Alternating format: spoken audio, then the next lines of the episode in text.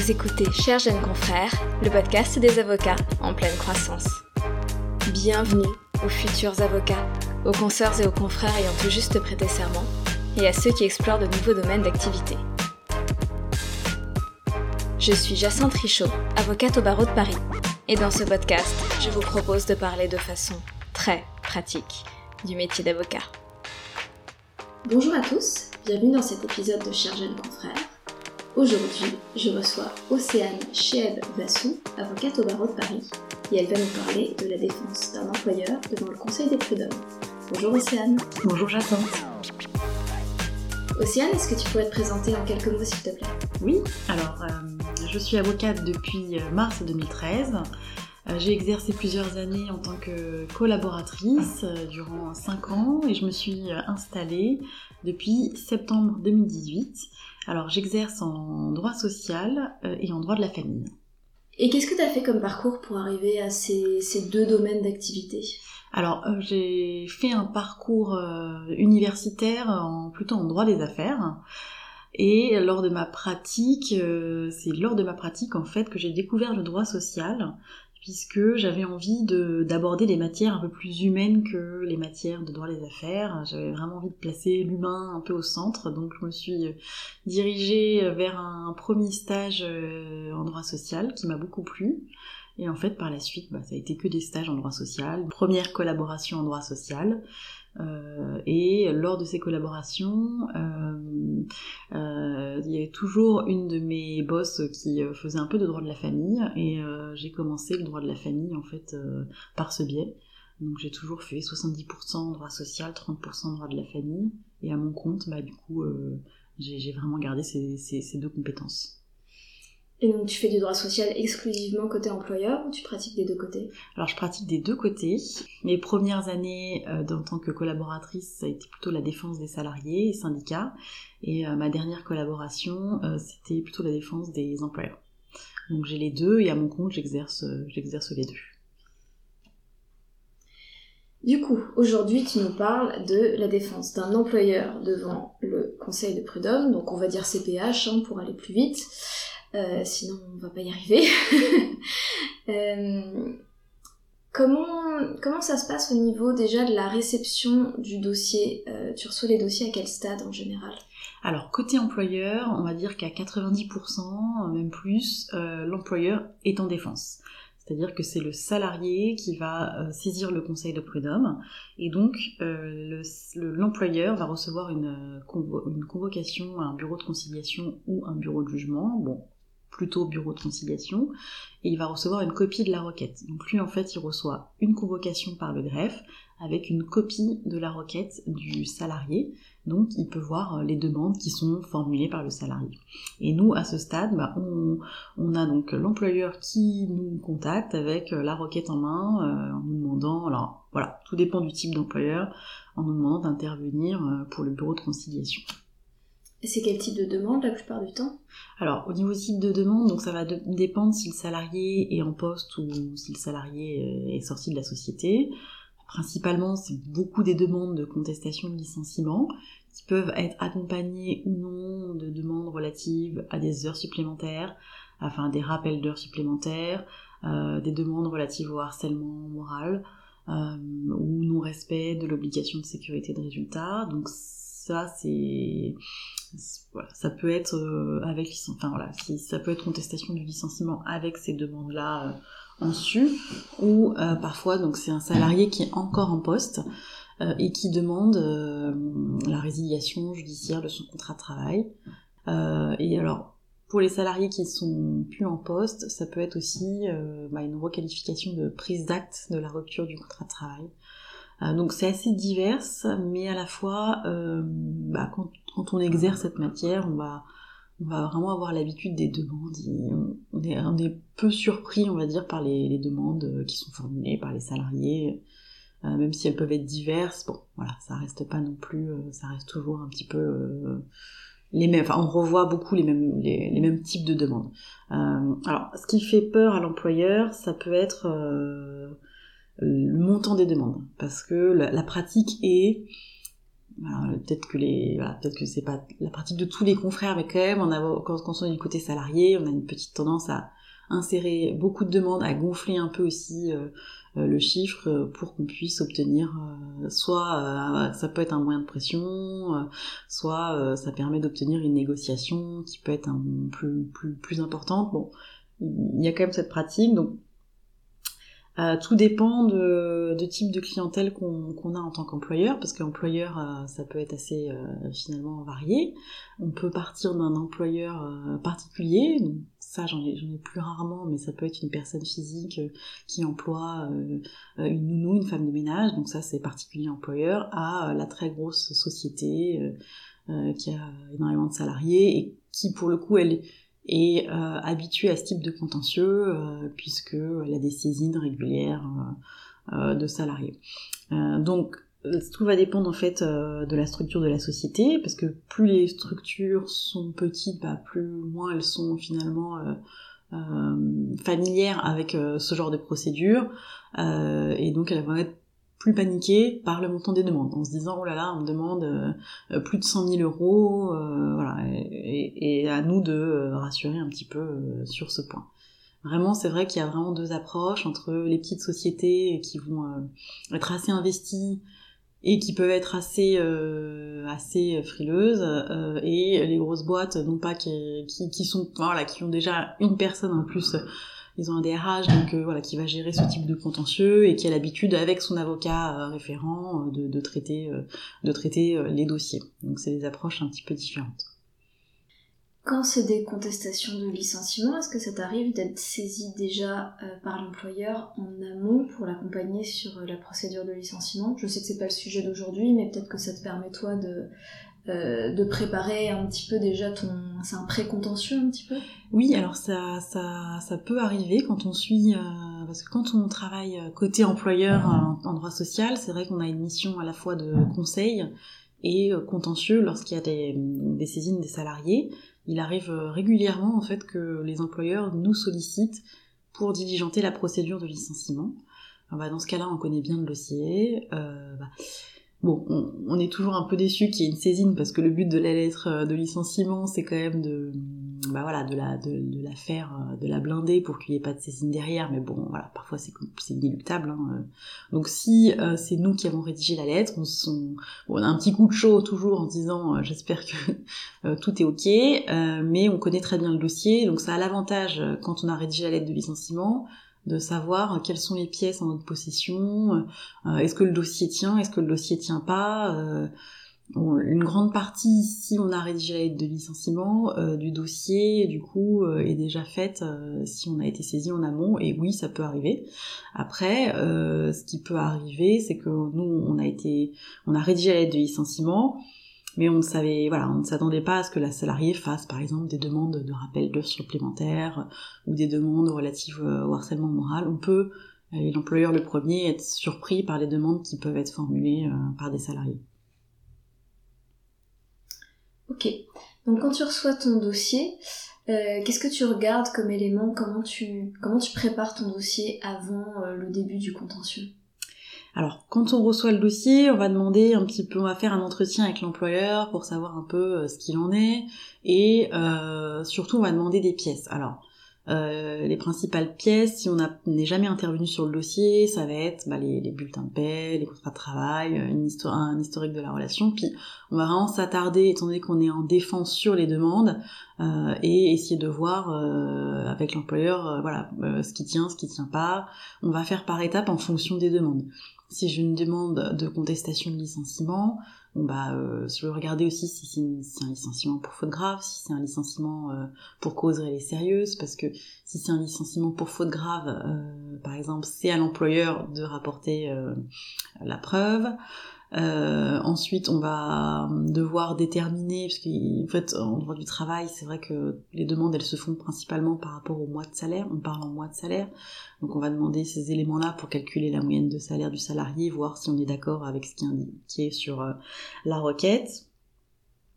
Donc, ça serait, je dirais, euh, discussion avec l'employeur, réunir les pièces, évaluer le risque. Voilà, évaluer le risque en fonction de, de, ce qui est mentionné. Et alors, bon, ce qui est toujours un peu délicat, c'est que tout ça, on, pour, bien évaluer le risque, il faut avoir l'intégralité des pièces pas évident de pouvoir avoir l'intégralité des pièces par l'employeur tout de suite. Euh, ça dépend aussi euh, de la structure de la société. Euh, et on voit de tout en matière d'employeur. Vraiment, voilà, c'est, ça peut être des dossiers très bons comme des dossiers très mauvais. Bon, on va, on va tout de suite voir s'il y a un peu de, de matière en discutant avec notre, avec notre client. Quand on reçoit le dossier euh, de l'employeur, ce qui peut être intéressant aussi, euh, c'est de regarder s'il peut y avoir des prescriptions, des, irrecevabilités. Euh, ça, ce qui va venir amoindrir le risque. C'est vrai qu'en matière d'heures supplémentaires, par, par exemple, c'est trois ans. Donc, bon, généralement, les confrères respectent cette prescription, mais pas forcément. Donc, on va essayer de limiter un peu le risque en, en faisant ces calculs-là aussi. C'est ça qui me semble important. On peut regarder aussi la compétence du conseil de prud'homme parce que c'est le, le, bon conseil, enfin le conseil de prud'homme compétent qui a été saisi. Et euh, au conseil de prud'homme, il y a plusieurs sections en fonction de l'activité de la société et en fonction aussi du statut du salarié. Par exemple, si un salarié cadre, ça sera la section encadrement, peu importe l'activité de la société. Euh, ensuite, ça va dépendre euh, de... Il y aura une section commerce, industrie, activités diverses. Euh, il y a plusieurs sections au sein du conseil de prud'homme, donc il faut faire attention que le salarié ait saisi la bonne section. J'ai déjà soulevé en tant qu'employeur l'incompétence de la section, donc ce qui permet de gagner du temps réellement, euh, parce que un salarié était cadre, qu'il avait la, saisi la section activité diverses par exemple. Quand un salarié est cadre, c'est obligatoirement la section encadrement qui doit être saisie et pas l'activité, la section, d'autres sections en fonction de l'activité de la société. Donc ça, c'est en tant qu'employeur, on peut regarder un petit peu ces, ces, ces, éléments, euh, ce qui nous permet de diminuer, enfin, qui nous permet un peu soit de gagner du temps, soit de voir si le risque peut être diminué euh, ou non. À ce moment-là, si c'est pas la bonne section qui a été saisie, euh, j'imagine que c'est pas une irrecevabilité ou quelque chose de cet ordre-là, c'est juste que c'est renvoyé dans la bonne section? C'est ça. En fait, c'est le c'est le président en théorie, c'est le président du Conseil du prud'homme qui va euh, renvoyer devant la section compétente. Euh, et donc en fait, c'est juste que ça fait perdre du temps, hein, mm. tout clairement aux salariés. Mais effectivement, ce sera pas une irrecevabilité puisqu'on aura saisi le bon Conseil de prud'homme, en tout cas le Conseil de prud'homme territoire, territorialement compétent, donc là-dessus il n'y aura pas de souci, mais au niveau de la section, bah, ça sera renvoyé à une autre section, clairement c'est comme un renvoi en, gros quoi. Donc, euh, mais bon, ça peut être un moyen. L'employeur, s'il peut gagner du temps, euh, on va dire qu'il essaye quand même euh, de pouvoir en gagner. C'est l'avantage d'être en défense. Parce que toi du coup quand tu reçois la requête, elle est accompagnée d'une convocation, tu m'as dit, en bureau de conciliation c'est quoi à peu près les délais entre le moment où tu reçois la requête, ou l'employeur, c'est peut-être d'ailleurs justement pas du tout le même moment, le moment où l'employeur reçoit la requête et le moment où l'employeur te saisit, et, et, et quel, mm, ouais, quel délai tu peux avoir à peu près euh, pour préparer ton bureau de conciliation? Alors, euh, bon, le moment où l'employeur nous saisit, tout dépend de... Pareil, tout dépend, il y a vraiment euh, des employeurs diligents, d'autres moins stressés, donc qui te saisissent un peu au dernier moment. Euh, le délai entre la convocation et le bureau de conciliation, alors à Paris, je dirais que c'est 2-3 euh, mois. Euh, donc ce qui laisse le temps de préparer le bureau de conciliation et d'orientation en sachant que cette première étape, il n'y a pas énormément, euh, enfin on n'est pas encore euh, obligé d'avoir euh, conclu, enfin on conclut pas pour le bureau de conciliation, donc ça nous laisse, voilà, la préparation elle n'est pas très très importante. On doit déjà réunir, c'est plutôt pour préparer le bureau de conciliation et d'orientation, c'est vraiment réunir les premiers éléments, discuter du dossier, faire une première appréciation dans sa globalité, mais on n'est pas obligé d'avoir les tenants et l'aboutissant du dossier au bureau de conciliation. Donc euh, cette étape-là, elle est pas trop euh, stressante entre guillemets, puisque le fait qu'il y ait un bureau de conciliation et d'orientation nous laisse le temps quand même de pouvoir préparer euh, et de discuter du dossier avec l'employeur tranquillement. Et à ce stade-là, ton objectif, tu m'as dit donc évaluer les risques. Est-ce que c'est, j'imagine, pour voir si l'employeur aurait intérêt à négocier? Comment ça se passe à ce stade-là? Alors effectivement, ça pourrait être intéressant de voir euh, si on peut négocier. Alors même s'il s'agit d'un bureau de conciliation, on n'est pas obligé de concilier lors de l'audience. Donc on a quand même un délai qui est assez important. On va dire que ça peut être assez confortable quand on est côté employeur parce qu'on sait qu'on n'aura pas à être prêt pour le bureau de conciliation. La, la problématique, c'est vrai que l'idée, ça serait de vraiment de, connaître le risque en amont, de savoir si c'est un bon, mauvais dossier. La seule problématique, c'est qu'étant donné qu'on n'est pas obligé de se mettre en état pour le bureau de conciliation, que l'employeur l'a en tête, on n'aura pas de notre côté forcément tous les éléments euh, tous les éléments de, la part de l'employeur pour connaître exactement euh, quels seront nos risques ou pas, parce que l'évaluation du risque, elle va aussi dépendre des pièces de l'employeur. Euh, C'est-à-dire, est-ce que s'il a licencié euh, un salarié, est-ce qu'il a des preuves de ce qu'il avance euh, Est-ce qu'il peut avoir des attestations Est-ce qu'il a des mails voilà, Est-ce que c'est un dossier qui est assez complet ou non?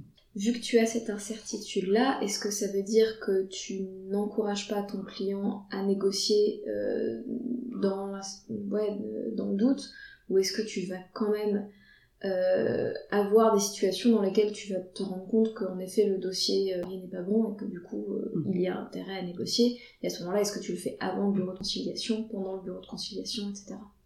Alors généralement, ce qu'on fait quand on reçoit euh, le dossier, enfin quand on, reçoit effectivement le dossier de l'employeur, on va lui demander ces éléments. C'est vrai qu'on arrive euh, quand même à voir, on va discuter avec lui et on va voir de quelle de quelle manière se sont déroulées les choses. Si on n'est pas intervenu avant avec euh, l'employeur, il va un peu nous raconter ce qui s'est passé. Alors ça va dépendre très vite. Je pense que déjà on va voir quel type de client on a face de nous, parce que tout ça va, beaucoup dépendre aussi de, quelle politique, comment euh, l'employeur peut gérer la situation. Est-ce que c'est un employeur euh, euh, qui est très au fait de toutes les procédures, qui a fait son licenciement de manière raisonnée, prudente? Alors voilà, quand ils sont pas trop accompagnés, j'ai envie de dire pas forcément.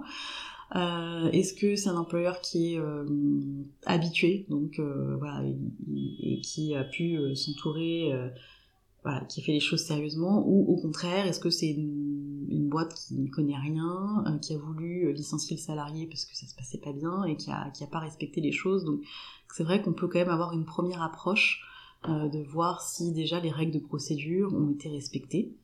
Et ensuite, ça, nous permet quand même, de, en discutant avec le client, de voir si le dossier euh, tient ou pas. Euh, et ensuite, au niveau de la négociation, alors c'est vrai que même si un bureau de conciliation et d'orientation, on peut négocier à tout stade de la procédure. L'idée quand même, quand on est avocat employeur, c'est de se dire que si le dossier est trop mauvais, peut-être euh, négocier avant de conclure. Voilà, peut-être que ça vaut... Et dans plusieurs dossiers, je le vois, on se dit bon, on va peut-être pas perdre de l'énergie à essayer de conclure, de prendre des pièces, etc. Là, euh, pour faire gagner du temps à tout le monde, et notamment des frais d'avocat euh, à l'employeur, ça serait de tenter une négociation, parce que là, vraiment, ça tient pas. On, va avoir quand même, dès le premier entretien avec le client, une idée de euh, on va avoir une idée des choses parce que on va poser des questions on va demander comment comment ça a été fait est-ce qu'ils ont des preuves etc donc euh, on, va quand même pouvoir se faire une idée euh, du dossier. Et ensuite même au niveau des demandes du salarié bah, par exemple les demandes harcèlement moral bon même si la charge de la preuve est inversée entre guillemets en la matière la réalité est que le salarié doit quand même présenter certains éléments. Euh, donc la première chose qu'on fait aussi quand l'employeur nous a saisi et qu'on a validé notre intervention, c'est nous de prendre attache avec euh, le confrère pour qu'il nous communique ses pièces. Euh, et rien que les pièces, en fait, rien qu'aussi l'appréciation des pièces du salarié permet de, voir si le dossier tient ou pas. Si on a, par exemple, récemment j'ai eu une demande de, dans un dossier de harcèlement moral, le salarié ne produit strictement rien. Euh, il a une ancienneté très faible.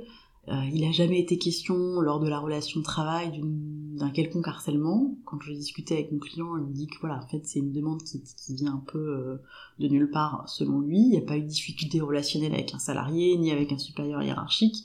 Bon, bah là, on sait que cette demande, pour le coup, à première vue, et si le salarié ne produit pas d'autres éléments, cette demande, elle va pas tenir la route.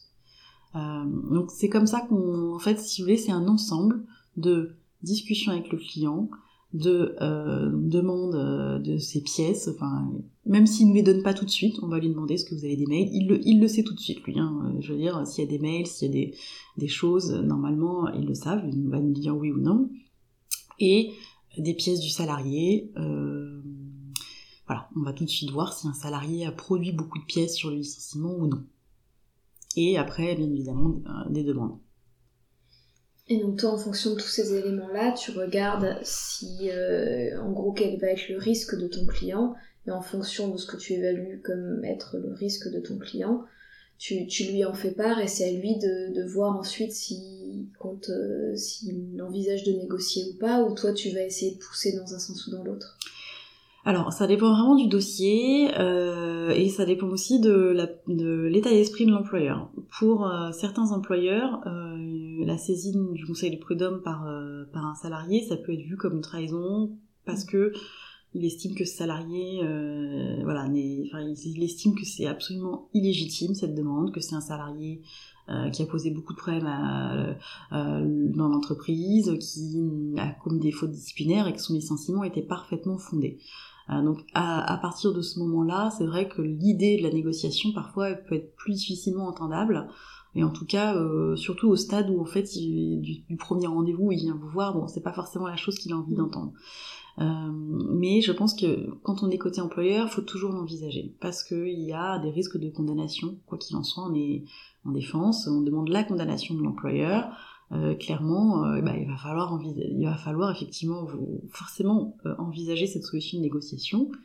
Maintenant, tout dépend du dossier. Donc en fait, c'est un petit peu cette négociation, elle existe vraiment en, droit social quand on voilà quand on s'occupe d'employeurs et qu'on fait du contentieux. clairement, il y aura toujours, on se posera toujours cette question mais c'est pas c'est vraiment pas une obligation ça dépend vraiment du dossier si le licenciement tient si euh, l'employeur euh, voilà euh, a préparé ce licenciement ou qu'il estime tout simplement qu'il est fondé qu'il a des pièces il n'y a pas nécessairement non plus de raison de négocier puisque si on nous saisit que pour un licenciement bon bah c'est le choix de la société elle a décidé de se, séparer de son salarié pour ces raisons-là donc pour elle il n'y aurait pas de raison forcément de négocier quoi ça va vraiment dépendre du dossier. Après, bah, pour les toutes petites boîtes qui parfois font n'importe quoi, moi j'ai eu récemment euh, euh, un employeur qui avait envoyé la lettre de licenciement euh, hors délai. Bon bah là, la jurisprudence est claire.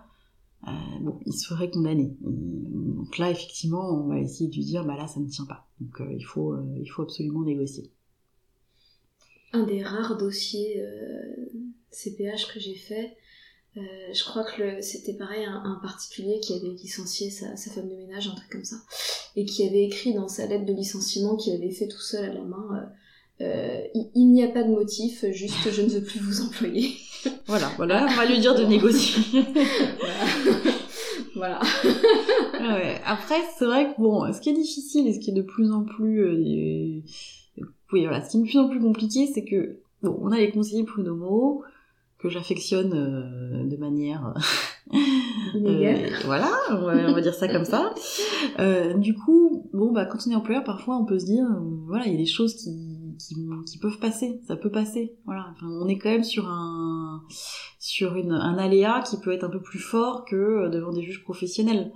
Donc euh, voilà, si, on veut gagner un peu de temps, euh, parfois les employeurs ils n'ont pas eux non plus intérêt à, négocier tout de suite, tout de suite. Ils savent que bah, le temps que la procédure se fasse, alors ça dépend encore des juridictions, mais ça va être un peu long. Donc il n'y a pas une urgence non plus à négocier parce que euh, finalement à partir du moment où le salarié est sorti, qu'il euh, n'y a pas de demande de rappel de salaire ou autre, ça peut traîner quoi. Donc euh, on n'est pas dans l'urgence de la négociation, euh, mais c'est une option qu'il faut envisager en fonction de chaque dossier.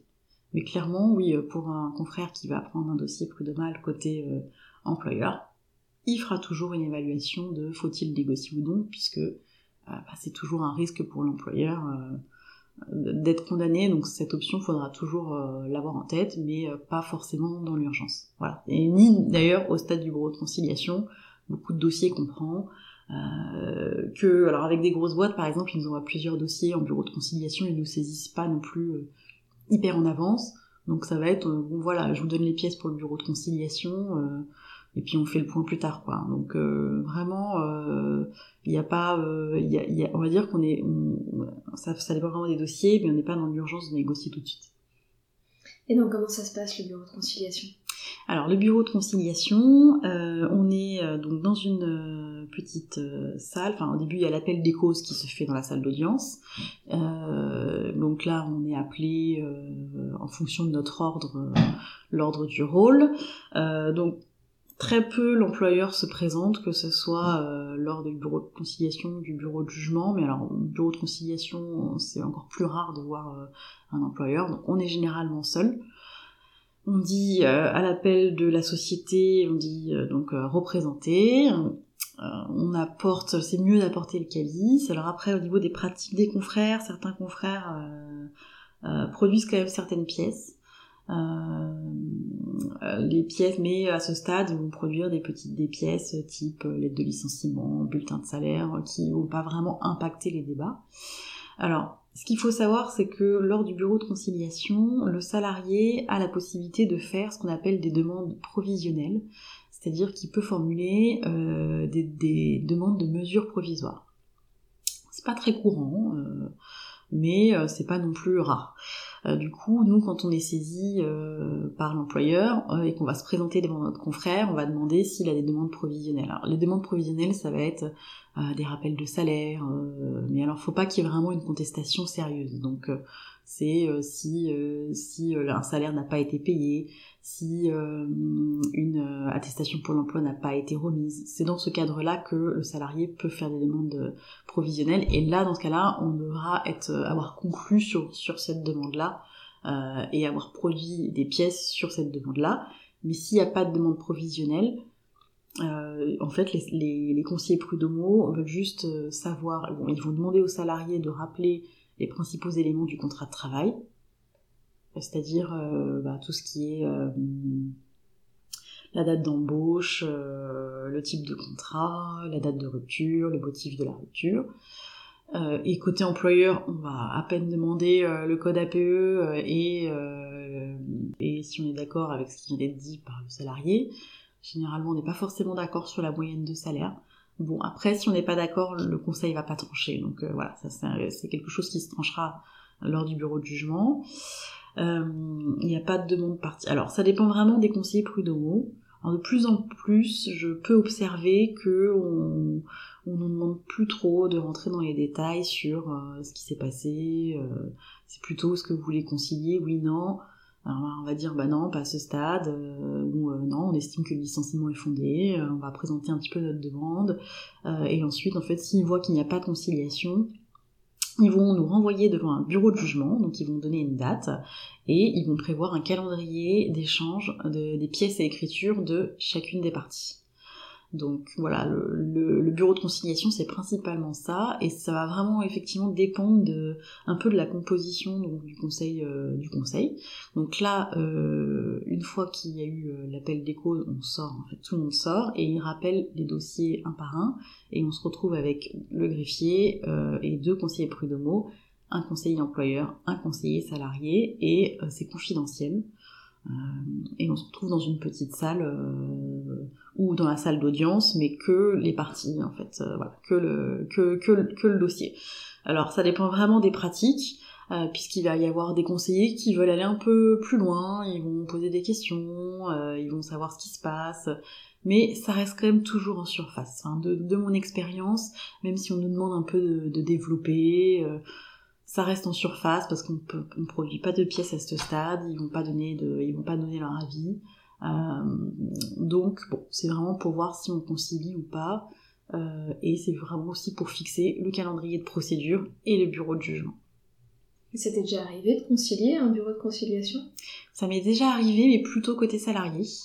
Euh, et en fait, oui, il y a quand même un avantage plutôt on va dire qui est utilisé un peu plus côté salarié, mais euh, c'est que quand on, peut euh, dresser un PV de conciliation lors du bureau de conciliation et d'orientation, pour le salarié, ça permet certains avantages, comme euh, alors un, défaut de délai carence pour l'emploi, C'est-à-dire que quand on, négocie quelque chose avec un salarié, ça lui fait un délai de carence sur ses indemnités pour l'emploi s'il reçoit un certain montant. Là, concilier lors du bureau de conciliation dans un certain barème, je ne vais pas rentrer dans le détail, mais ça lui permet de ne pas avoir ce délai de carence-là. Et en matière d'imposition, ça peut être aussi plus avantageux.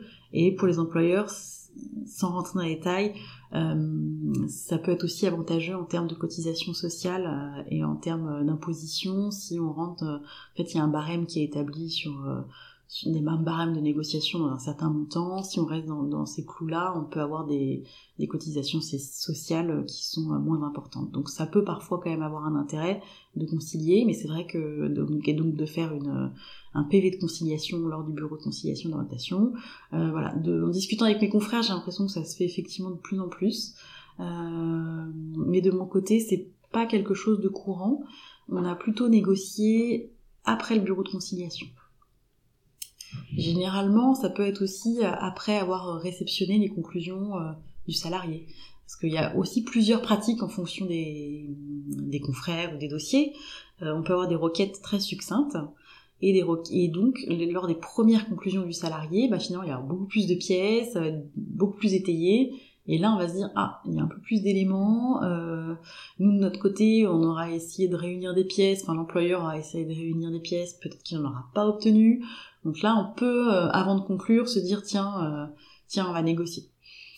Donc c'est un peu à tout stade et de ma pratique peu au bureau de conciliation, même si euh, même si ça arrive, je pense quand même assez régulièrement.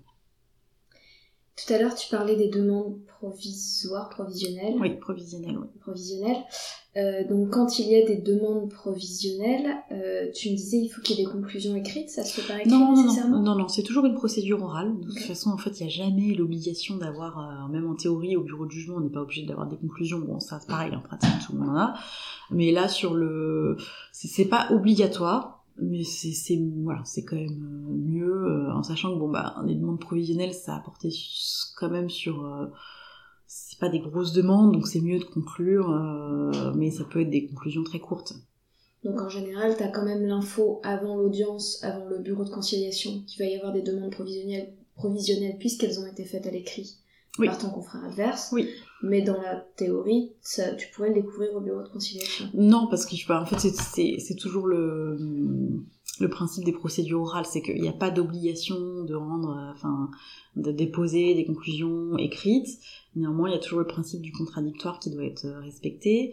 Donc, lorsqu'on fait des demandes provisionnelles, il faut que ce soit quand même, euh, bah, ça sera indiqué dans la... Euh, que le bureau de conciliation ne considère pas que le contradictoire a pu être respecté si ça a été, si les demandes ont été formulées au bureau de conciliation. On peut pas, voilà, exactement. On peut pas débarquer au bureau de conciliation avec des demandes provisionnelles. En fait, ce qui est un peu l'ambiguïté, c'est que euh, parfois, en fait, souvent les demandes provisionnelles sont pas forcément rédigées comme telles au terme de la requête. Ça va être une demande de rappel de salaire, une demande euh, de communication sous astreinte de l'attestation pour l'emploi.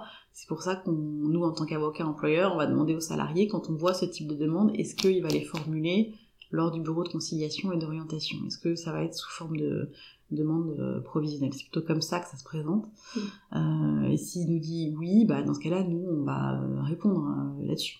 On va répondre là-dessus. Donc, ça peut, hein, on n'est pas obligé de prendre des conclusions pour ces demandes provisionnelles-là, bah, c'est toujours, bien sûr, je le conseille à 100%, enfin voilà, je conseille à 100% de produire des conclusions, mais ce ne sera pas nécessairement long. Ce qui importe surtout, bien évidemment, c'est les pièces. Euh, et tout ça devra être envoyé en amont euh, au contradicteur pour respecter le principe du contradictoire. Et tu l'envoies au CPH aussi en amont? Alors, hum, personnellement, non, je ne fais pas beaucoup. Euh, de, ça dépend ensuite, on n'a pas cette obligation-là. Hein. Euh, mais de, plus en plus, les conseillers prud'homaux nous demandent euh, qu'on puisse adresser nos conclusions en amont de l'audience, en amont de l'audience pour peut-être qu'ils en prennent connaissance en amont. ça peut permettre aussi de dire qu'on a bien communiqué ces pièces à telle date, de démontrer que, mais bon, moi j'ai pas eu de difficulté sur ça avec, avec mes confrères. Autant il y a pu y avoir des difficultés sur des demandes de renvoi, etc. Mais à partir, enfin, jamais on a contesté le fait que j'ai adressé euh, mes, conclusions à telle date. Donc moi, c'est vrai que je fais pas beaucoup.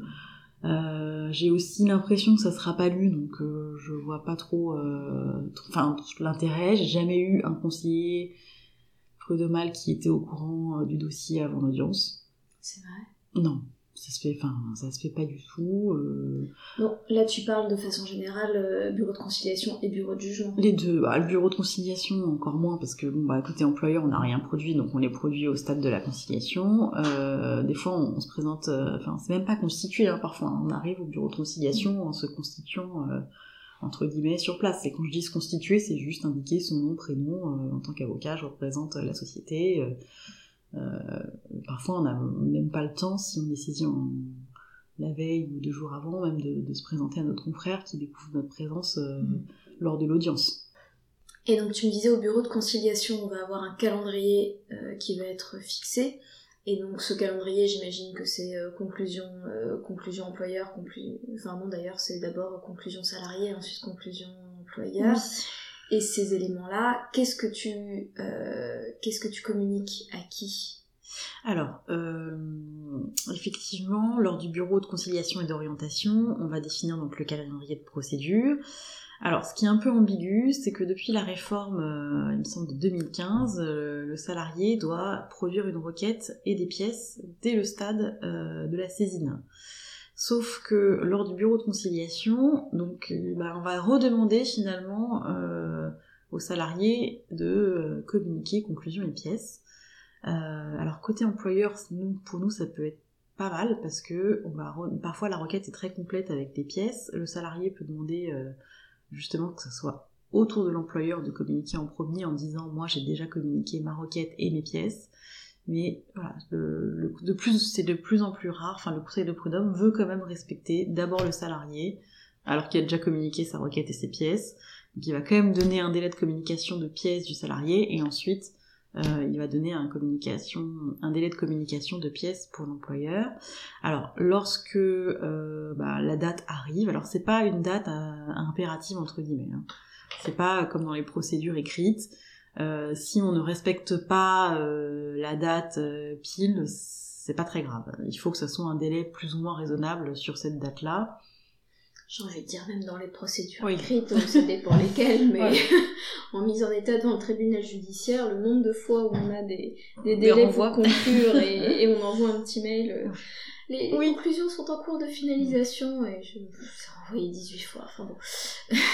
je, je, vois ce que tu veux dire. Là, euh, c'est encore pire parce qu'il n'y a pas d'audience, donc il n'y a pas de... Alors, il y a un temps, euh, et devant certains conseils euh, de prud'homme, il y a des mises en état. alors, ça, je pourrais moins en parler puisque ça, ça n'existe pas devant, plus devant Paris en tout cas, où euh, on doit, euh, où on fait, voilà, comme, en procédure écrite un peu, où en fait il y a une véritable audience de mise en état pour savoir euh, où en sont les conclusions, de, enfin voilà, où on en est sur est-ce qu'il y a eu cette communication là, donc la communication pour le salarié, communication pour ensuite renvoyer pour une communication de l'employeur, donc ça c'est de enfin, ça a été mis en place avec euh, le décret de 2016, mais euh, euh, cette pratique, elle, est de, voilà, elle existe de moins en moins. On retombe sur ce qui était avant, c'est-à-dire une simple date communiquée avec les communications des, enfin une simple date de communication des pièces et écritures pour le salarié, et ensuite une date de communication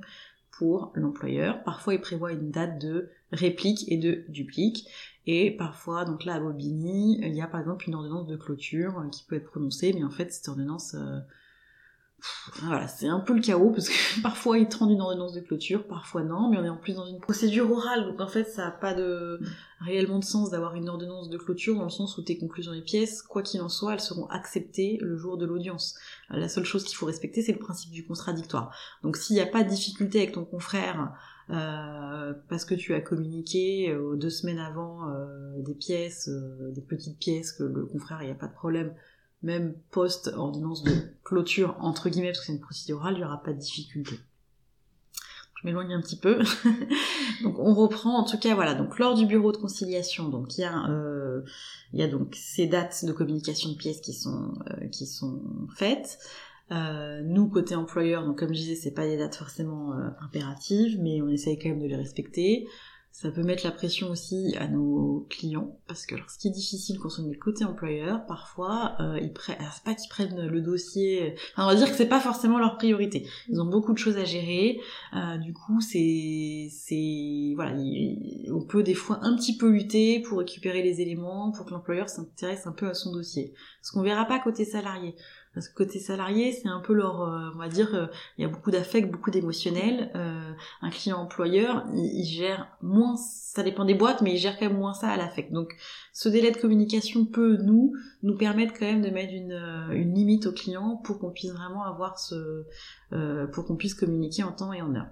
Alors, et quand tu communiques, tu me disais tout à l'heure, tu communiques à ton contradicteur, mais t'as pas besoin de communiquer au CPH. Non, certains confrères le font. Euh, moi, ma pratique, je le fais pas nécessairement. Alors, je sais pas si c'est voilà pour, euh, nos auditeurs, je sais pas si c'est quelque chose de, de, bien ou de mal de pas le faire. Je disais que moi, moi, je le communiquais qu'à mon confrère, euh, généralement en courrier officiel mais j'ai jamais eu de difficulté, euh, voilà, de ma pratique, j'ai jamais eu de difficulté là-dessus, et euh, les conseillers prud'homo, je n'ai pas rencontré de difficulté non plus, ou de reproches sur le fait que c'était envoyé ou pas en amont, puisque euh, c'est très rare qu'ils puissent lire les dossiers en amont. Euh, je sais pas comment ils fonctionnent en plus en interne vis-à-vis du greffe, etc. Donc en plus, bah, voilà, euh, faudrait leur envoyer par courrier, je pense, parce que ils n'ont pas imprimé les conclusions. Hein c'est une question de moyens aussi, mais clairement, ils n'imprimeront pas les conclusions. Donc bon, j'ai toujours interrogé sur la nécessité de le faire. Je dirais que ça peut être utile pour bien acter qu'on a envoyé, qu'on a respecté notre, notre délai. Mais euh, bon, pour moi, c'est pas impératif, donc j'envoie que à mon confrère, que à mon contradicteur, les pièces et, les conclusions. Du coup, dans cette phase de mise en état, quand tu vas préparer euh, ta, ton audience, tes conclusions, qu'est-ce que tu, qu'est-ce que tu vas soulever, qu'est-ce que tu mets dans tes conclusions? Alors, euh, quand on est côté employeur, ben, on va reprendre en fait chaque demande qui est faite par le salarié et euh, l'analyser et de demander à ce qu'elle soit rejetée. Tout simplement, euh, du coup, ça c'est voilà, quand on est en défense, ben, on fait, on reprend en fait demande par demande, point par point, et on contre-argumente il y a des, des fois où on se sent seul face à certaines demandes, puisque bon, bah, elles apparaissent fondées, ou on n'a rien. Alors, plusieurs tactiques, euh, soit euh, on fait de, on a fait de l'invention juridique, euh, on va pouvoir essayer d'interpréter une euh, voilà on va essayer de, de... on est inventif on essaie de dire certaines choses. Ça peut toujours passer devant le conseil de freedom mais attention toujours dire à son client ça je le mets ça ne tient pas. Mais je le mets. Autre stratégie on ne met rien. Alors quand c'est une grosse demande euh, comme le harcèlement moral enfin c'est pas possible de ne rien mettre hein, ça c'est clair parce que là on prend un trop gros risque. Euh, mais quand c'est euh, voilà d'autres demandes accessoires entre guillemets, qu'on n'a rien dessus, euh, qu'elles sont fondées. Euh, voilà, c'est plusieurs solutions. C'est ça, c'est soit euh, on essaye quand même de mettre des jurisprudences anciennes ou qui ne tiennent pas forcément, mais on le dit au client. Soit ça peut arriver de ne rien mettre, soit on dit à l'employeur bon là sur ce point vraiment, par exemple sur une prime, voilà, sur quelque sur un point où elle est due, elle est due. on peut aussi dire à l'employeur bon ça c'est dû. est-ce qu'on la payerait pas d'emblée ou est-ce que on va pas se laisser condamner en fait. C'est pour ça qu'on met rien, parce que en fait, in fine, on se laisse condamner euh, par l'employeur en disant devant en plaidoirie ce qu'on verra après, bah, vous apprécierez. Voilà, la fameuse phrase, vous apprécierez. Donc, euh, mais sinon sur bah, le licenciement, nécessairement même si on n'a pas beaucoup d'éléments, bah, si on n'a pas de pièces, on y va quand même dans les conclusions. Euh, on va indiquer pourquoi le licenciement n'est pas fondé et on y va coûte que coûte. T'as des demandes conventionnelles en général ou pas trop? Peu. Les demandes conventionnelles, principalement, c'est l'article 700, donc les frais d'avocat, que l'on n'obtient jamais côté euh, employeur. pour l'instant, je n'ai jamais vu. Donc euh, bon, voilà, ça c'est pareil, on ne passe pas trop de temps dessus. Euh, donc peu de demandes reconventionnelles. C'est vraiment 100% de la défense? Beaucoup, voilà. C'est vraiment, voilà, pratiquement, majorité des cas, c'est vraiment que de la défense. Euh, ce qui peut être intéressant, alors ces petites tactiques techniques euh, côté employeur, c'est d'aller quand même regarder euh, sur internet euh, ce que fait le salarié, de, de googliser, puisque parfois on peut voir euh, sur LinkedIn qu'il y a un poste ou que il y a une boîte sur Infogreffe, si on tape son nom, ça peut être très intéressant, puisque quand même côté, enfin voilà, sur le prud'homme, si un salarié a trouvé un poste très vite, s'il occupe en plus un poste avec un revenu similaire, bon ça on peut pas le savoir, mais s'il occupe en tout cas un même niveau d'emploi, eh bien nécessairement ça va jouer non seulement sur le préjudice, mais ça peut même jouer euh, sur euh, le procès en fait, tout simplement sur la réussite du procès. Il y a beaucoup de factuels hein, quand même et d'impressions au conseil de prud'homme. Euh, donc ça, ça peut être intéressant côté employeur d'aller checker un peu si le salarié bosse ou pas. Ce qui peut être aussi soulevé, mais c'est plus lors des plaidoiries, c'est euh, l'absence de recherche d'emploi qui, qui, est produite par le salarié, euh, l'absence des attestations pour l'emploi pour savoir s'il est indemnisé ou non. Donc ça, c'est des choses qui peuvent toujours jouer, euh, qui peuvent toujours jouer dans la défense d'un, quand on est côté employeur, euh, qui peuvent être assez récurrentes. Voilà. Et mais ça peut être aussi plaidoirie ou conclusion. Alors parce qu'on est procédure orale, donc bien évidemment pour moi notre argument principal tout doit être, enfin, ça doit être mentionné dans les écritures, mais on peut euh, garder des petits, euh, des petites arguments, enfin voilà, des petits, on peut, on n'est pas obligé de tout mettre non plus dans, les écritures. Donc, ce qui peut être aussi intéressant, mais je pense que ça, je le verrai plus dans la plaidoirie, c'est euh, de calculer toutes les demandes qu'a effectué le salarié en disant, ben voilà, en fait, aujourd'hui, le salarié demande près de 200 000 euros alors qu'il a travaillé, ce qui représente je sais pas moi, 36 euh, mois de salaire alors qu'il euh, n'a travaillé par exemple que 12 mois. Quoi. Enfin, on essaye un peu de montrer euh, au Conseil de prud'homme l'exagération des demandes, ce qui peut ramener de plus justes proportions. Ce qui peut arriver aussi dans les conclusions, c'est qu'on fasse des subsidiaires. C'est-à-dire qu'on dise, bon, imaginons on a un licenciement pour faute grave. le Conseil de prud'homme a toujours la possibilité de dire ce n'est pas un, un licenciement pour faute grave, mais c'est tout de même un licenciement qui est fondé sur une cause réelle et sérieuse. Donc on peut euh, faire des subsidiaires, nous en tant qu'employeur, en disant à titre principal, le licenciement pour faute grave est fondé.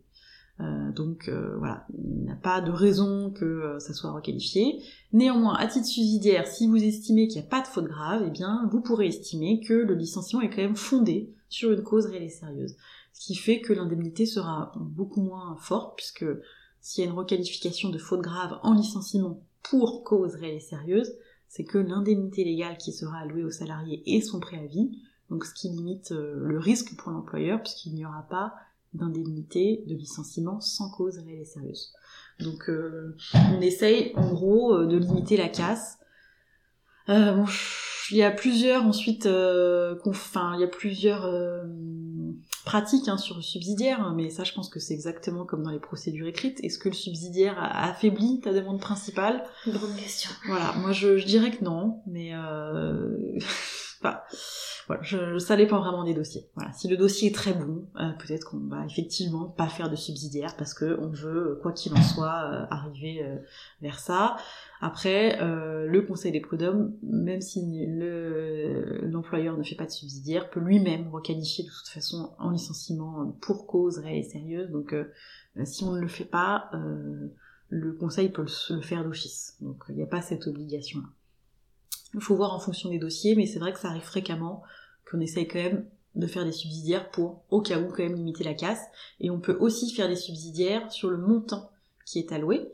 Euh, puisque alors maintenant avec la réforme euh, des barèmes dit Macron, euh, il y a un minimum et un maximum. En fait, si un licenciement est considéré sans cause réelle et sérieuse, bah, les juges ont une appréciation entre le minimum et le maximum. Bah, généralement, le salarié va demander le maximum. Bah, nous, en tant qu'employeur, à titre subsidiaire, si condamnation, euh, on va demander que la société soit condamnée au minimum. Donc ça, ça peut être aussi euh, un type de subsidiaire euh, qui est sur le, le quantum, le quantum. et quoi d'autre? Après, bon, bah, il y a beaucoup, en ce moment, il y a beaucoup de salariés qui soulèvent l'inconstitutionnalité, l'inconformité au droit international des barèmes. du coup, ben, côté employeur, il y a aussi tout un argumentaire qu'on peut développer pour dire que les barèmes sont conformes au droit international. Donc ça, euh, c'est ça, c'est ce qu'on peut aussi reprendre dans nos, dans nos conclusions. Voilà. Et après, bon bah, on formule tous hein, tout le temps une demande d'article 700, hein, même si on sait que ça va pas euh, aboutir. Alors j'ai vu certains confrères euh, demander des sommes aussi au titre d'une procédure abusive contre les salariés. Moi, personnel, je le fais pas. Euh, parce que j'estime que de toute façon ça n'aboutira pas, euh, mais euh, certains confrères l'ont fait. Alors après j'ai vu certains de mes confrères, ça non plus je le reprends pas côté employeur, qui réinventent, enfin qui réinventent des règles de droit, quoi, qui vont solliciter l'application du barème alors qu'en fait il ne s'applique absolument pas parce que c'était antérieur à la réforme, mais voilà, qui vont soulever une unité alors qu'en fait ça ne tient absolument pas, qui vont interpréter des jurisprudences. Euh, alors je l'ai vu même de gros cabinets hein, qui, qui mettent une jurisprudence en, en, disant en fait l'inverse de ce que dit l'AREF. Bon, moi je suis pas du tout pour ce genre de choses.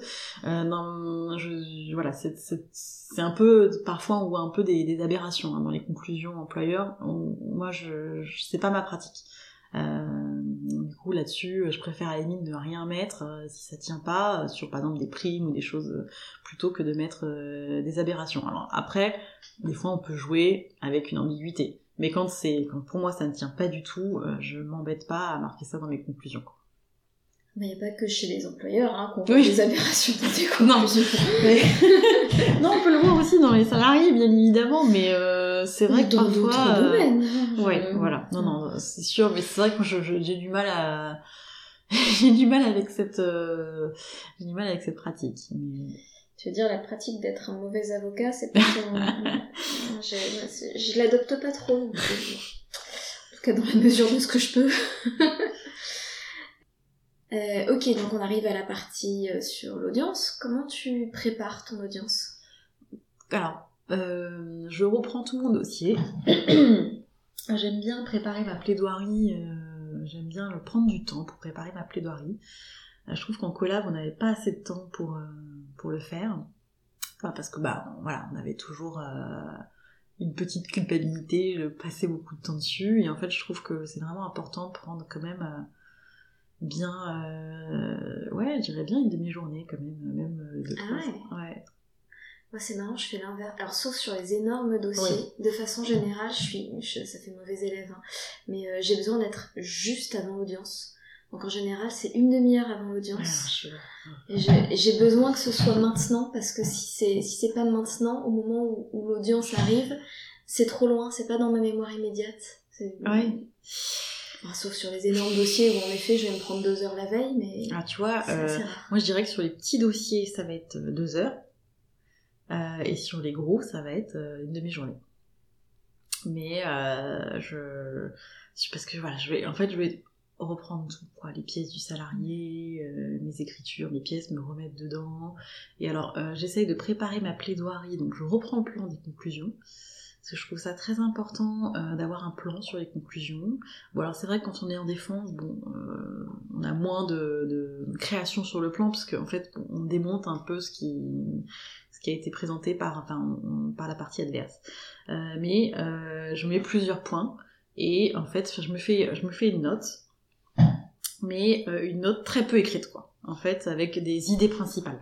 Euh, pour que euh, j'ai vraiment, euh, ça doit faire deux trois pages, et pour que j'ai mes idées principales avec un plan. C'est-à-dire, bon, sur le licenciement, tac, tac, tac.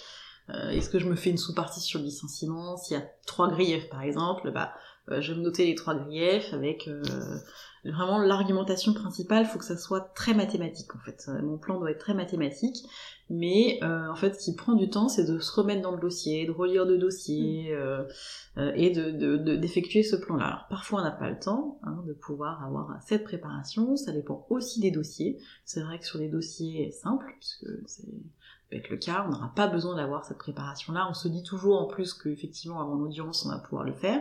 Effectivement je je te rejoins qu'avant l'audience c'est la meilleure préparation.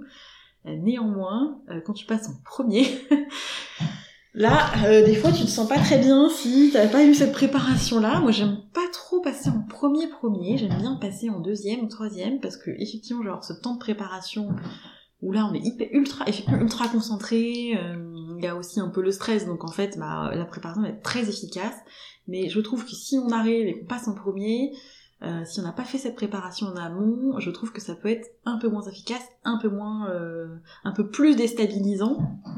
D'où, euh, en fait, voilà, comme tout, je pense qu'il y a quand même pas de secret, parce que je trouve que dans ce métier, on se dit beaucoup, on est bon, mauvais plaideur, euh, on est à l'aise à l'oral ou pas. Bah oui, non, je pense que c'est du boulot. bien sûr, hein, il y a une aisance au niveau de l'oralité, mais ça fait vraiment pas tout. Je pense que pour avoir cette aisance, c'est du travail. Si on connaît son dossier, ça va se voir. Si on, si on a relu toutes les pièces du salarié, etc., on va être, on va être vraiment meilleur. Donc pour moi, je dirais que si on peut se le permettre, hein, ça dépend vraiment de l'activité de chacun, mais bien préparer ses plaidoiries, euh, c'est important parce que on n'est pas bon par magie. Je, je suis pas d'accord sur euh, on est à l'aise, pas à l'aise. Oui, plus ou moins, mais non, en fait, c'est du boulot. Donc si on peut les préparer, on, les prépare à fond pour, euh, pour se sentir bien et je voyais d'ailleurs hein, même euh, quand j'étais stagiaire, euh, une de mes anciennes bosses euh, qui se levait, qui faisait la plaidoirie la veille. C'était drôle de la voir comme ça parce que ça peut casser un peu l'image qu'on a de, cette oralité innée, mais, mais finalement je trouve que c'est important de bien préparer sa plaidoirie. Tu prépares un dossier de plaidoirie pour ton audience? Oui, on prépare un dossier de plaidoirie, euh, pas de règles particulières au conseil de prud'homme, il faut juste euh, euh, bah, imprimer ses conclusions en un ou quatre exemplaires, donc c'est pareil, ça dépend des pratiques, les fois où j'en ai imprimé quatre, on me dit non non c'est bon, une seule ça suffit, et parfois, une, on dirait on en imprime un jeu, et un dossier de plaidoirie avec nos pièces, et, et les jurisprudences c'est bien aussi, si on peut les mettre au dossier de plaidoirie. Tu mets la preuve de notification de tes conclusions aux confrères ou t'as jamais t'as pas trop non, ces difficultés je, tant qu'il n'y a pas de difficulté soulevée en amont, euh, ça sera pas soulevé par le conseil de prud'homme. Donc soit on a des difficultés avec le confrère, mais quand on en a, c'est pour demander un renvoi, ou éventuellement le rejet des pièces et écritures. Bon, ça, ça m'arrive pas non plus tant que ça. Alors je, précise, hein, c'est que en fait, euh, donc on a des délais de communication de pièces, mais ça arrive fréquemment que euh, ça soit pas respecté et qu'il y ait euh, des euh, conclusions trois jours avant, des pièces nouvelles, j'ai envie de dire de part et, de part et d'autre. donc une des parties a la possibilité, si elle ne souhaite pas demander le renvoi, de solliciter le rejet des pièces et écritures car communication tardive. ça arrive presque jamais. Euh, donc c'est plutôt un renvoi. Mais sauf que quand on est côté salarié, bah, le renvoi, euh, on n'en a pas trop envie, quoi. Bon, côté employeur, du coup, nous, on peut pas, on n'a pas trop cette difficulté-là parce que euh, si on reçoit des pièces et nous, ça nous dérange pas trop d'avoir un renvoi parce que si ça dure, pas très très grave. Donc si cette question, cette question elle est purgée un peu à l'appel des causes, donc s'il n'y a pas eu de difficulté là-dessus et que même si, si, ça se trouve avec le confrère, même si on a communiqué deux trois pièces, c'est pas très grave. On n'a pas besoin de les mettre dans le dossier de plaidoirie parce que euh, le dossier, va enfin cette question va être purgée avant les plaidoiries. Donc dans le dossier de plaidoirie, c'est vraiment juste euh, les pièces. Les conclusions doivent être euh, remises au greffier à l'appel des causes, qui va les viser. Et la jurisprudence, et pareil, hein, c'est des pratiques de confrères. Il y en a qui les mettent, il y en a qui les mettent pas. Les pièces, les conclusions, vraiment ce qu'il faut retenir. Du coup, on arrive au jour de l'audience. Comment ça se déroule quand tu arrives à ton audience concrètement? Alors, quand j'arrive à mon audience, je regarde le rôle qui est tout le temps affiché, pratiquement tout le temps affiché, donc je vais voir effectivement en quelle position je me trouve. Euh, alors, faut savoir que les conseillers sont souvent en retard, mais nous, on doit être à l'heure. Euh, donc, il y a un appel des causes qui se fait. Euh, il y a donc les deux conseillers salariés, deux conseillers employeurs qui viennent avec un président qui va mener les débats. On ne sait pas qui est qui on peut le deviner, mais euh, voilà, il n'y a pas de disposition particulière. Euh, le greffier fait l'appel des causes, euh, donc il appelle des dossiers un par un. Donc si on est en présence de notre client, on dit présent et assisté. Si notre client n'est pas là, on dit représenté. Donc à l'appel des causes, si le dossier en état, qu'il n'y a aucune difficulté, on dit, je veux dire représenté, hein, parce que l'employeur est quand même rarement là. S'il y a une difficulté, par exemple, comme de communication de pièces, euh, sur rejet des pièces, euh, demande de renvoi, bah, on va la formuler tout de suite. Enfin, on va, dire, Monsieur le Président, il y, a, une problématique dans ce dossier, euh, voilà, je demande le rejet, etc. ou je demande le renvoi, et en fait, ils vont dire, bon bah, soit ils peuvent, par exemple, sur une demande de renvoi, par exemple, soit ils peuvent dire, ok, renvoi à telle date. si c'est une demande de rejet de pièces, voire même d'un renvoi, ils, vont dire bon, on finit l'appel des causes, on se retire et on revient après pour vous donner la réponse sur le renvoi ou sur le rejet. Euh, donc généralement, donc si le dossier est en état, on va dire, bah, euh, euh, représenté, et en fait ils vont nous dire ok, première affaire, ok, deuxième affaire, ça dépend de notre position, notre position dans le rôle. Bah, du coup, une fois ensuite que toutes les affaires ont été appelées, qu'on a notre notre notre ordre de passage, eh bien quand c'est à nous, on y va. Et là, c'est le salarié qui en premier va rappeler ses demandes. On va demander est-ce que l'employeur vous avez des demandes. Donc généralement, c'est bah, l'article 700, voilà, 3000 euros d'article 700. Et on laisse euh, le salarié euh, commencer à prendre la parole. Et rapidement, la, la plaidoirie salariée, ça ressemble à quoi? À la suite du rappel des demandes, c'est vrai que le salarié, ce qui est un avantage aussi, c'est que bon, bah, il va rappeler les faits, donc euh, nous, euh, il va rappeler les faits, euh, et ensuite ça dépend sur quoi il veut insister, sur est-ce que c'est la demande de licenciement, sur le harcèlement, etc. Bon, je sais pas trop quelle tactique il faut adopter. Moi, je, reste assez neutre pendant la plaidoirie de mon confrère, parce qu'en plus, j'estime que je passerai en deuxième, donc j'aurai tout euh, le loisir de pouvoir euh, démonter son argumentation après. Donc, ce qui peut être intéressant quand on reprend la parole, c'est voilà de dire bon, on n'a pas du tout la même version, et puis de reprendre un peu les faits en disant attendez, on vous a présenté ça, euh, c'est pas du tout en fait ce qui s'est passé quoi. en fait, je dirais que passer en deuxième, ça peut parfois permettre d'être un peu plus synthétique et aussi d'appuyer sur voilà, voilà sur quoi euh, on n'est pas d'accord, etc. Et, d'appuyer sur euh, sur ces pièces. Euh, donc il n'y a pas vraiment, tu vois, de plaidoirie typique de salariés. Et puis ça dépend vraiment après de nos confrères. Hein. Il y a des confrères qui vont être longs, des confrères qui vont être un peu agressifs, des confrères qui vont être au contraire assez succincts. Et alors ce qui est toujours assez surprenant, c'est de voir que les écritures vont pas forcément avec la plaidoirie. alors ça, il faut faire aussi attention en procédure orale, c'est que euh, alors que quand j'étais toute jeune en collab, j'avais des conclusions salariées qui étaient vraiment très succinctes, qui faisaient 4-5 euh, pages. Je me dis, bah, il a rien dans ce dossier, enfin bon, ok. Euh, bon, j'avais quand même bien préparé mon dossier, et là, le confrère arrive, et il me fait une plaidoirie de malade. Et là, t'es là, ah oui, oui, c'est vrai que c'est quand même une procédure orale, donc en fait, on n'a pas, autant les demandes doivent être quand même précisées dans le respect du contradictoire, autant t'as des petites argumentations de faits euh, que tu peux découvrir un petit peu sur place. Donc ça, ça peut être un peu, euh, des fois, faut savoir rebondir, euh, mais bon, plus qu'on passe deuxième, c'est quand même, c'est quand même, c'est quand même pas mal.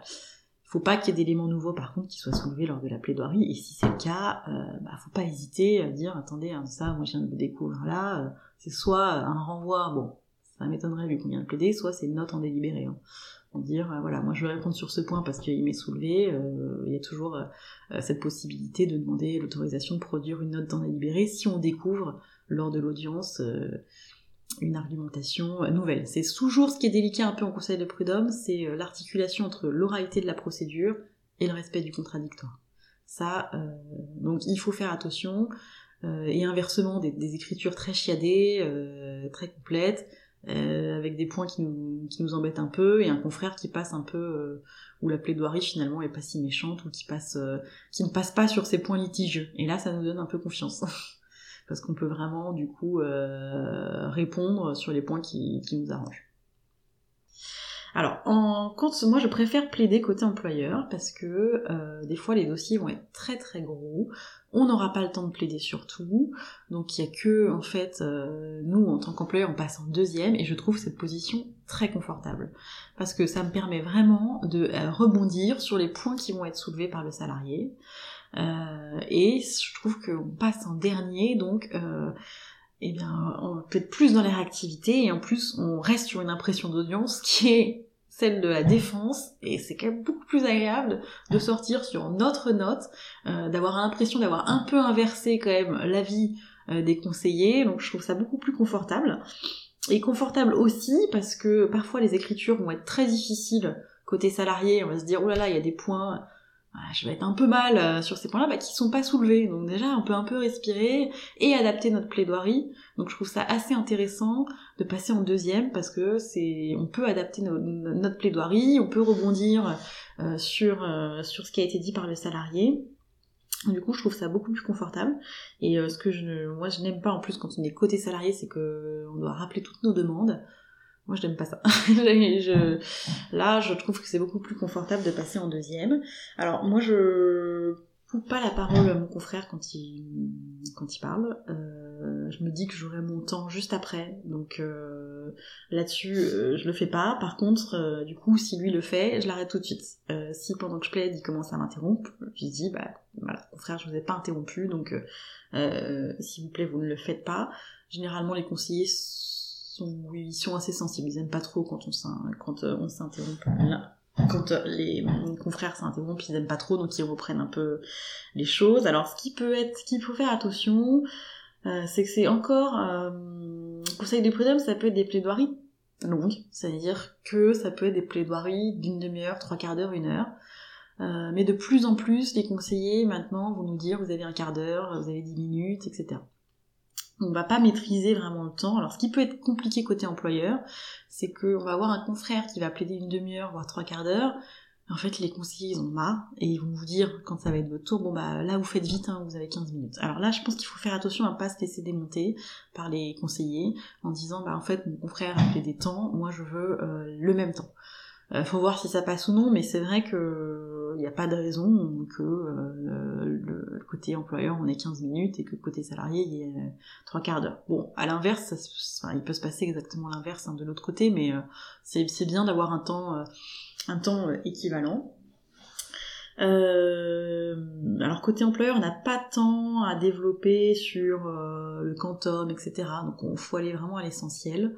Euh, c'est bien de, si on peut, euh, ça peut être pas mal de dire voilà, vous verrez de pièce numéro tant, pièce numéro tant, ça ils le notent.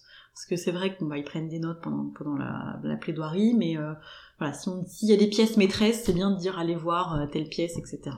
Euh, si vous avez un dossier qui est pas très bon, alors j'ai vu certaines techniques, vous pouvez euh, lire une attestation, vous avez une fameuse phrase de vous apprécierez, euh, voilà, et comme je disais tout à l'heure, on peut toujours euh, euh, rappeler que le salarié ne produit rien concernant ses recherches d'emploi, qu'il n'y a pas assez d'attestation pour l'emploi, euh, et dire que euh, le quantum des demandes est exorbitant compte tenu de l'ancienneté du salarié, faire tout le calcul, comme je disais tout à l'heure, de ça, ça peut toujours être quelque chose qui marque un peu, on dit, pour que en fait, in fine, le conseil se dise bon bah là, effectivement, les demandes elles paraissent disproportionnées, parce que le but de l'employeur, si c'est pas comme c'est pas gagner ou perdre ça peut être, enfin, le dossier peut être gagné si on est condamné à peu. Euh, et là-dessus, le travail, ça va être soit un rejet total, et ça, euh, des demandes du salarié, et ça, dans ce cas-là, le dossier est gagné à 100%, soit une d'éviter, enfin, de vraiment, euh, le but, c'est de diminuer les demandes du salarié. Donc, c'est des plaidoiries qui sont, qui sont, oui, qui sont assez intéressantes. Alors après, les conseillers posent régulièrement des questions. Donc euh, bah voilà, pareil, euh, il faut euh, c'est un peu difficile de les préparer hein, parce que ça peut être vraiment des questions un peu sur tout n'importe quoi, ça peut montrer la tendance aussi. Hein, bah là, il faut des fois ça peut être vraiment pratique pratique et on est on est peu souvent avec notre client. Donc bon, bah, il faut un peu improviser ou si on n'a pas la réponse, on n'a pas la réponse. Hein, euh, mais voilà, euh, c'est difficile, je dirais, de se préparer euh, spécifiquement aux questions des, des conseillers prud'homaux. Là-dessus, bah voilà, c'est comme préparer son dossier. il suffit tout simplement. je pense que plus le dossier est préparé, plus on sera à l'aise avec les questions. Si on n'a pas la réponse, on n'a pas la réponse. Une fois que vous avez tous les deux plaidé, qu'est-ce qui se passe? Alors, les conseillers peuvent nous poser des questions, que ce soit côté employeur ou côté salarié. Euh, si, si, le salarié est là, oui, ils peuvent aussi lui poser des questions directement. Des fois, les salariés prennent la parole. bon, bah là, des fois, tant mieux, ça peut être tant mieux pour nous. c'est pour ça que bon, la présence de l'employeur, euh, oui, enfin, c'est pas, c'est vraiment pas indispensable. Euh, donc l'avocat du salarié peut demander à faire quelques réflexions, quelques remarques, ce qui les conseillers peuvent l'autoriser en disant toujours ok mais la parole en dernier est à la défense. Donc on aura nous toujours la possibilité euh, de répliquer. Parfois ça commence à s'embrouiller un peu. Les conseillers disent voilà on clôt les débats euh, délibérés à telle date. Alors au conseil de prud'homme euh, il peut y avoir des le lendemain. Donc on appelle les délibérés sur le siège. Ça arrive, alors, ironie du sort, en section encadrement, conseil des prud'hommes de Paris, ça peut arriver régulièrement alors que c'est quand même les dossiers les plus parfois les dossiers les plus gros. Bon là euh... moi j'aime pas trop ça mais côté employeur pourquoi pas? Parce que je trouve que ça veut, dire que les dossiers vont pas être étudiés. Enfin je, ne vois pas matériellement comment euh, ils peuvent étudier euh, même s'il y a que trois ou quatre dossiers retenus dans la, enfin, dans la soirée je vois pas comment ils peuvent étudier toutes les pièces et les conclusions et le lendemain avoir leur délibéré mais du coup, quand tu dis délibérer le lendemain, ça va pas être ta décision écrite Non, en fait, au conseil de prud'homme, ce qui est fait, c'est qu'ils vont te donner une date de délibéré euh, qui ne sera pas nécessairement corrélée avec euh, la date de, du, enfin avec la, notification du jugement. Donc, comment ça se passe? À l'issue de la plaidoirie Donc, ils disent délibérer euh, à telle date. Alors, à Paris, je parlais de Paris et un peu des autres juridictions. à Paris, ce qui se passe, c'est que le jour même, euh, soit on peut se déplacer devant le conseil de prud'homme parce que en fait à chaque début d'audience il peut y avoir des délibérés en fait qui sont rendus. Il n'y a personne qui est, vraiment là pour, les écouter. Ce qu'on fait c'est qu'on appelle le greffe et le greffe au téléphone nous donne euh, le délibéré du coup, euh, bah, ça va être soit déboute, soit euh, condamne la société. En fait, ils donnent le dispositif du jugement, enfin la, réponse, mais le jugement n'est pas écrit, donc ils, n'ont absolument pas la possibilité de donner les motifs, mais on a le sens en fait de, de la décision. Et ensuite, il peut se passer, euh, alors soit c'est très rapide, il peut y avoir deux trois semaines et hop le jugement est adressé, soit alors j'ai eu des dossiers où on peut attendre plusieurs mois avant d'avoir un jugement écrit. Et ce qui se passe, c'est que c'est en fait c'est le conseil de prud'homme qui va notifier par courrier recommandé la décision euh, aux parties et c'est cette notification qui va faire courir le délai d'appel si bien sûr ça a été euh, réceptionné euh, par le salarié ou par l'employeur. Si ça n'a pas été fait, le greffe adresse une notification à la partie adverse pour dire le courrier n'a pas été euh, recommandé, n'est pas parvenu à la partie adverse, donc on vous demande de le faire signifier pour faire courir le délai d'appel. Donc, on conseille des prud'hommes, on a la réponse sans avoir le, motif. Alors, donc à Paris, on peut téléphoner. Euh, à Créteil, c'est par mail. On envoie un mail et ils nous répondent par mail. Euh, à Nanterre, il faut aller chercher le délibéré, il l'affiche. Et alors à Bobigny, bah, ça dépend. voilà, chaque conseil de prud'homme a sa pratique. Je dirais qu'à Paris, en tout cas, c'est toujours constant, on appelle et on a la réponse. Et toi, personnellement, tu le reçois le délibéré? Non, alors, bah, c'est pareil, oui et non. On peut le recevoir parfois dans... Il n'y a pas vraiment de règle là-dessus. On reçoit jamais la grosse, en tout cas, ça c'est sûr. Mais parfois, on peut recevoir une copie dans le dossier de plaidoirie ou à la TOC. Mais c'est pas non plus... Euh, moi, je demande aux clients qui me l'envoient parce que c'est... C'est assez aléatoire, ouais. C'est quoi la difficulté principale dans ce type de dossier? La difficulté, c'est d'apprécier, euh, je dirais, le risque, euh, de voir avec le client. Et puis, ça dépend vraiment aussi de la gestion du client. Voilà. Euh... Tout le monde. la gestion du client, parce que des fois il y a des dossiers complètement pourris, mais euh, ils n'ont pas envie de négocier, même par principe. Parfois aussi, bah, c'est pas leur préoccupation, donc tu luttes pour avoir les pièces tu les relances, euh, tu respectes pas tes délais, tu leur dis le risque, mais en fait, voilà, il y, a surtout ceux qui ont plusieurs boîtes euh, à droite à gauche, qui, qui, sont pas forcément, euh, on une rigueur dans le traitement des dossiers, et ça, c'est vrai que c'est un petit peu embêtant, parce que tu luttes un peu à droite à gauche pour récupérer les pièces et surtout sur des dossiers qui sont mauvais. Je dirais que la difficulté aussi, c'est quand on se retrouve avec des dossiers mauvais que l'employeur ne veut pas négocier, euh, parce qu'il s'en fiche, bah là, bon, faut y aller, quoi. c'est pas évident, par écrit ça va, parce que pour des conclusions, tu peux toujours un peu... Euh, mais euh, bon, lors des plaidoiries, tu peux te sentir un petit peu plus mal. Donc je dirais que ouais, ça va être la gestion du client, et après bien apprécier le risque pour euh, pour qu'on se retrouve pas dans une situation où un client se fait condamner à des sommes exorbitantes euh, alors qu'on aurait pu négocier quelque chose. Et à l'inverse, il faut, quand on négocie, euh, pouvoir faire en sorte que le client se sente euh, satisfait de cette négociation et pas non plus de l'avoir l'impression de s'être fait un peu euh, avoir parce qu'il a payé tant aux salariés euh, alors qu'en fait il aurait pu gagner. Et ce que je trouve aussi difficile, c'est vraiment la au vu de la juridiction, enfin étant donné que c'est des juges non professionnels, ce que je trouve difficile, c'est d'apprécier aussi euh, l'aléa, le risque, parce que est-ce qu'on aura voilà jusqu'au bout si ça se trouve on sera pas condamné? Enfin c'est ça ça peut être un peu plus difficile de savoir comment ça va comment ça va être après j'ai l'impression quand même alors après c'est mon sentiment personnel hein, euh, mais je trouve autant auparavant j'avais entendu euh, beaucoup de réputation sur le conseil des prud'hommes en disant que c'est très favorable aux salariés, euh, que pour l'employeur c'était vraiment horrible, etc. Bah, je trouve que c'est de moins en moins le cas. Moi, je trouve quand même que, euh, mais après ça n'engage que moi, hein, mais surtout sur les juridictions d'Île-de-France, Paris, Nanterre, euh, c'est quand même plus pro-employeur, donc euh, parce que des fois sur des énormités, j'ai l'impression que ça peut quand même passer. Mais je ne prendrai pas le risque quand même vis-à-vis de mes clients. À l'inverse, qu'est-ce qui te plaît dans ce type de dossier? Ce qui me plaît, c'est de pouvoir j'aime bien être en défense euh, parce que c'est de pouvoir, euh, quand on lit en fait, quand on reçoit une requête, euh, bah, comme d'habitude, enfin je veux dire, on, se dit oh là là, c'est dur, oh là il y a ça, il y a ça, il y a ça, et c'est en fait d'arriver à retourner, d'arriver, alors pas à retourner la situation, mais vraiment d'apporter sa version et de d'apporter son éclaircissement et de contre-argumenter point par point euh, derrière. Je trouve ça très intéressant pour une voilà, in fine se dire bah tiens en fait ça tient pas tant que ça sa requête. Euh, donc c'est un travail de défense tout simplement que je trouve euh, très intéressant.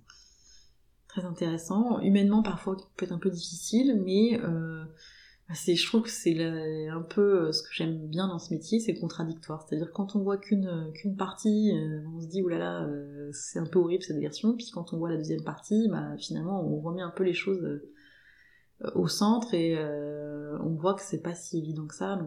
ce travail de défense, je le trouve intéressant. C'est vrai que tu parlais du côté humain au tout début. Tu le retrouves aussi dans la défense des employeurs, cet aspect humain qui t'intéressait? Oui, parce que les chefs d'entreprise, bah, c'est des humains aussi.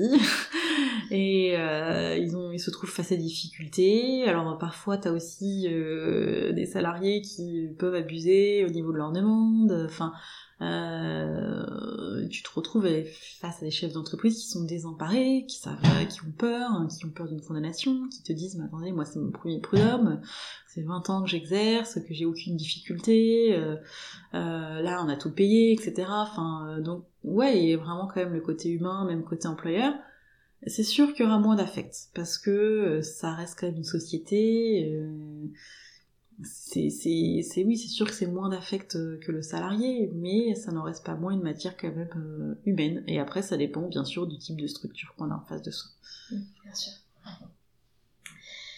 Est-ce que tu arrives à, à voir dans tes dossiers quels sont les éléments qui vont faire la différence, qui vont permettre de gagner un dossier ou qui vont faire que ce dossier-là, il est perdu d'avance Pour moi, c'est les pièces. C'est-à-dire qu'il faut vraiment faire ce travail-là d'aller chercher... Euh, le plus de pièces possible. Alors, euh, bien évidemment, on peut faire des faux, mais c'est toujours mieux. Mais ce que je veux dire par là, c'est d'aller vraiment essayer de euh, pousser le client à chercher des choses qui n'auraient pas été cherchées par lui-même parce qu'il pense que c'est insignifiant, que ça va servir à rien, euh, d'aller au bout du bout. Donc, euh, et ça c'est un travail qui est vraiment important à faire, c'est de, de, parce que parfois on peut pas juste dire à l'employeur, bah euh, réunissez euh, moi les pièces pour le dossier, les bulletins de paie, les, les le, le, contrat. C'est vraiment de lui dire, est-ce que vous avez des mails, est-ce qu'on peut faire des attestations, est-ce qu'il y a des salariés qui ont été témoins, est-ce que vous avez des plaintes des clients, est-ce que vous avez en termes horaires, enfin on essaye d'aller le plus loin possible pour euh, pour euh, pour trouver les éléments et je trouve que c'est ça qui permet de d'avoir un bon dossier, c'est d'aller chercher ce qu'on peut aller chercher et ce à quoi on ne penserait pas forcément. Comment ça se passe en matière de facturation? Alors en matière de facturation, ça va dépendre du type d'entreprise et ça va dépendre, enfin c'est, ça va dépendre du dossier également. Euh, si on a un dossier par exemple avec des demandes plus ou moins simples comme contestation d'un licenciement, euh, sur une personne qui a pas beaucoup d'ancienneté, sur un motif plutôt simple, bon, euh, on peut plus maîtriser, je pense, nos, nos coûts, euh, et dans ces conditions, bah, on peut être plus à même de proposer un forfait. Euh, par contre, c'est vrai que moi j'hésite de toute façon de, vu qu'on sait jamais combien de temps on va y passer, je, je, privilégie toujours un forfait, mais avec un nombre d'heures déterminé. Mmh. C'est-à-dire que si ça dépasse un certain nombre d'heures, j'en avertis le client en amont et on refera une facturation supplémentaire. Mais tout ça est prévu bien sûr dans la convention d'honoraires. Euh, il y a un peu de tout côté employeur, euh, puisque euh, bah, les, les, enfin, ça peut être aussi à l'heure. Euh, ce qui est pas euh, forcément le plus rassurant, mais en même temps, bon bah sur des, ça peut, voilà, ça peut être même avec un taux horaire avantageux, ça peut être à l'heure. Euh, donc tout est un peu, tout se pratique. Je dirais qu'il faut essayer d'apprécier en fonction du type de dossier, en fonction de la relation qu'on a aussi avec le client. C'est-à-dire que ça dépend ce qu'on a mis en place. Si c'est un client qui est régulier euh, et qui a plusieurs contentieux, bah, généralement c'est vrai que c'est un peu plus forfaitisé parce que euh, c'est quelqu'un qui va qui est récurrent. Donc, voilà. Et pour un quelqu'un qui est moins récurrent, je dirais que l'idéal c'est de, donner un montant mais limité à un certain nombre d'heures. Dire par exemple, je sais pas moi, 3 000 euros pour 15 heures de travail. pour le supplément, bah ça sera tant. Voilà, enfin, on pour le supplément, ensuite on passe à l'heure, euh, ou on refait une, facturation complémentaire. Euh. Après, voilà, c'est vrai que ce qui diffère du côté salarié, c'est qu'on n'a pas d'honoraire de résultat quand on est employeur. Euh, du coup, bon, on est quand même sur la prestation, enfin sur les, sur les diligences. J'ai des confrères, je crois, qui font un, sorte d'honoraire de, résultat sur les sommes économisées. Alors, j'ai jamais trop compris le fonctionnement, mais c'est quelque chose qui doit se pratiquer aussi. Euh, premier abord, je dirais que c'est vrai que l'employeur aime bien quand même avoir un forfait sur une procédure. Mais euh, le désavantage du forfait, c'est que parfois, bah, on ne sait pas combien de temps ça peut, combien de temps ça peut prendre. C'est un peu ça la question qui va avec, c'est est-ce que tu arrives toi à évaluer en amont combien de temps un dossier peut te prendre? C'est extrêmement variable oui. Alors après, on va prendre déjà en fonction au conseil de prud'homme, on sait qu'on va avoir euh, bah, le bureau de conciliation, bureau de jugement, un jeu d'écriture, un minima. Euh, bon, du coup, on, sait à minima qu'on va y passer 15 heures. Quoi. 15 heures, c'est le minimum. Grand minimum, ouais. Moi, je dirais plutôt 20 à 30 heures si on va jusqu'au bout. Si on négocie, ça peut être moins, mais bon, on va quand même passer du temps sur la négo. Euh, sur la rédaction de l'accord transactionnel, euh, donc ça va aller un peu plus vite qu'une euh, que des conclusions, c'est sûr, mais bon, on y passe quand même du temps, donc je vois pas comment y passer moins de 15 heures, sauf sur des dossiers qui se négocient très très rapidement. Oui, donc c'est de toute façon des sommes relativement importantes parce que c'est un temps de travail important. C'est un temps de travail important. Après, voilà, c'est vrai que, bon, bah, comme c'est difficile parfois de facturer toutes ces heures, hein. mais euh, c'est un temps, c'est un temps de travail important. Et après, ça dépend de l'enjeu. Euh, voilà, enfin, c'est vrai que quand on a un salarié qui saisit pour euh, une période d'essai, voilà, enfin, c'est pas des grosses sommes, ou qui a une ancienneté de six mois, bah, c'est vrai qu'on a plus, on se dit bon, on va pas, va peut-être pas faire le forfait maximum. Donc là, on va passer un peu moins de temps. Mais voilà, c'est quand même des procédures qui nécessitent une analyse poussé, et donc ça prend du temps. Qu'est-ce que tu recommanderais à un jeune confrère qui commence les dossiers de prud'homme pour les employeurs? D'être prudent, mais bon, c'est un petit peu difficile. Enfin, ce que je recommanderais, c'est, enfin, ce que je trouve, enfin, je trouve que c'est vraiment des dossiers qu'on fait avec la pratique, parce que euh, on peut tomber un peu euh, quand on, débute, on peut être un peu naïf. Euh, donc, euh, je dirais que c'est un peu dur cette question parce que tout des, en fait, employeur c'est vraiment très large euh, comme structure. En fait, tout dépend si on a une petite boîte, si on a une moyenne boîte, si on a un, gros groupe. donc, je dirais de, il faut que c'est une question difficile, mais de toujours apprécier euh, le risque, euh, de d'essayer de se couvrir euh, si l'employeur veut pas enfin voilà, si l'employeur veut pas négocier, d'essayer de bien bien demander les pièces en amont, de faire un travail un peu pédagogique. Donc voilà, ça serait mes conseils. Est-ce que tu veux laisser tes coordonnées si les auditeurs veulent te joindre? Oui, y a pas de souci.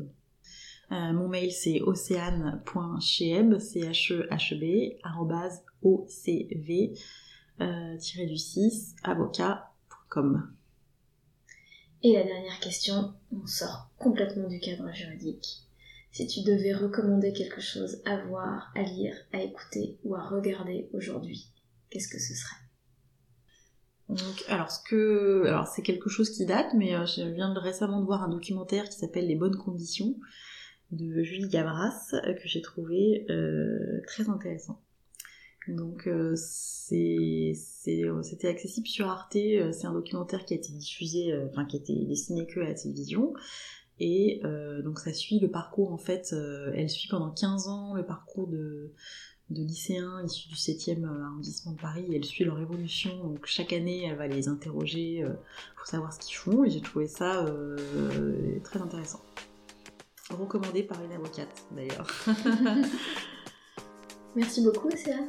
Je t'en prie, merci à toi. Merci d'avoir écouté cet épisode. Si vous voulez me joindre, vous pouvez écrire à contact@cherjeuneconfrère.fr ou me contacter sur les réseaux sociaux. N'hésitez pas à me laisser des commentaires, à me poser des questions ou à me proposer des sujets pour de prochains épisodes. En attendant, j'espère que cet épisode vous a enrichi et je vous dis à très bientôt pour les suivants.